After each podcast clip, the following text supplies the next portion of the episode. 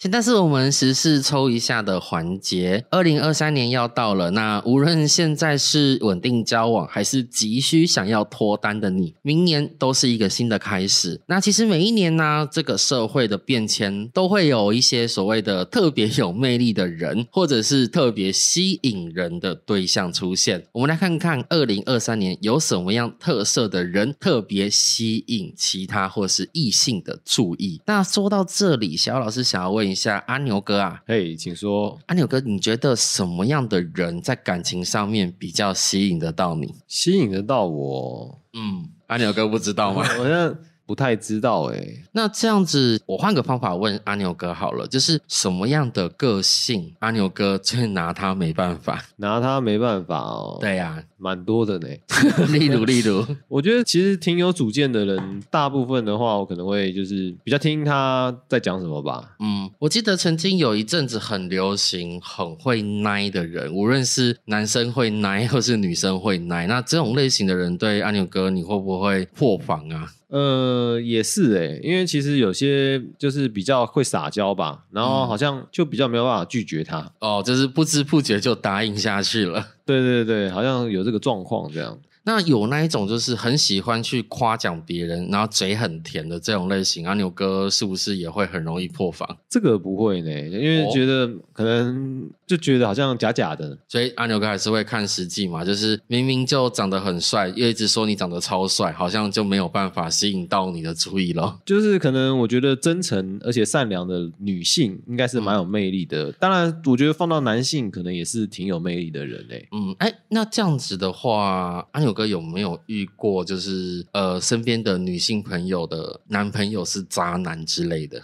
哦，那很多啊。哦，那我很好奇，渣男的定义，阿牛哥觉得是什么？我自己会觉得，可能吃软饭算是一种吧。然后或是就是小孩生了以后都不管，这也是应该也是一种吧。所以其实渣男的定义好像大家看起来都一样，反正就是渣就对了。就是当然，那个如果套用在女生身上，就是她不愿意负责或是不愿意去工作，或许就我自己觉得好像没有那么严重。但是这个社会对于男性的期待还是比较高的啦，我觉得。可是我会觉得现在好像也有新的词汇嘛，海王跟海后啊。对啊，那我觉得男女好像都差不多，只要个性太软烂，或者是喜欢靠这一些另外一半来获取自己的，然后又是时间管理大师，男生女生都会让人家不舒服啦。是不舒服。然后还有就是新时代，好像听我同事在分析嘛，就觉得好像草食男变得比较多，所以就是出来，就就是女性变得比较主动。这个世代啦，对啦，这个世代好像女性抬头了。哎，这个话就聊聊远了，有机会再慢慢聊这一块吧。是也是。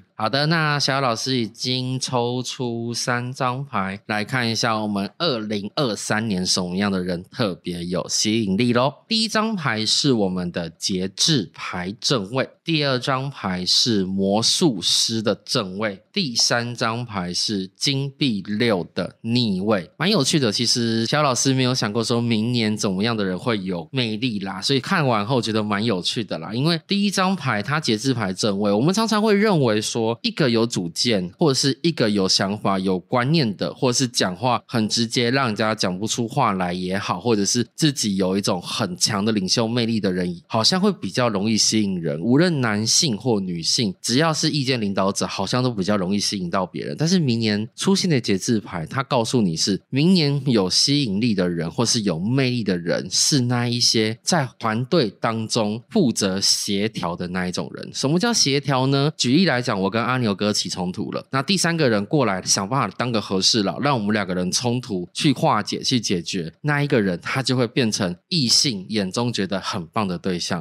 可能是因为这几年世界的环境比较纷乱啦，所以对于这些所谓的很会吵架或是很有主见的人，好像开始产生一些排斥感，所以导致说这样类型的人开始有抬头的机会。那接下来呢，出现是魔术师正位。那小老师是认为这一个东西。不管到哪一年，好像都还蛮重要的。魔术师代表什么？它代表的是有变化，有算是一个不是墨守成规、一成不变的人，必须要有变化，必须要有梗，必须要幽默，必须要有自己比较变通的个性。所以其实小老师认为，这个一直以来都没有什么太大的变化。通常这类型的人的确很容易吸引到异性或者喜欢对象的注意。那第三张牌呢，出现的是金币六的逆位。为什么这一张牌小老师就觉得蛮神奇的？因为这张牌它代表是什么？金币六正位代表公平。举例来讲，今天我们出去吃饭 A A 制，或者是说今天我们两个人吵架，那我们来好好讨论一下，我们两个人你错在哪里，我错在哪里？真会是这样哦。逆位代表是什么？代表是二零二三年有魅力的对象是属于那一种肯让步，可以去为了当下的环境愿意做出退让的人。这类型的人会吸引到异性或是喜欢对象的注意。什么意思呢？例如说，今天我跟我喜欢的人吵架，我吵到后来，我发现，哎，对方其实有错，但是我不希望再吵架持续下去，所以我选择让步。我告诉他，可能我有哪哪些地方有错，那这样类型的人才会吸引到别人的注意哦。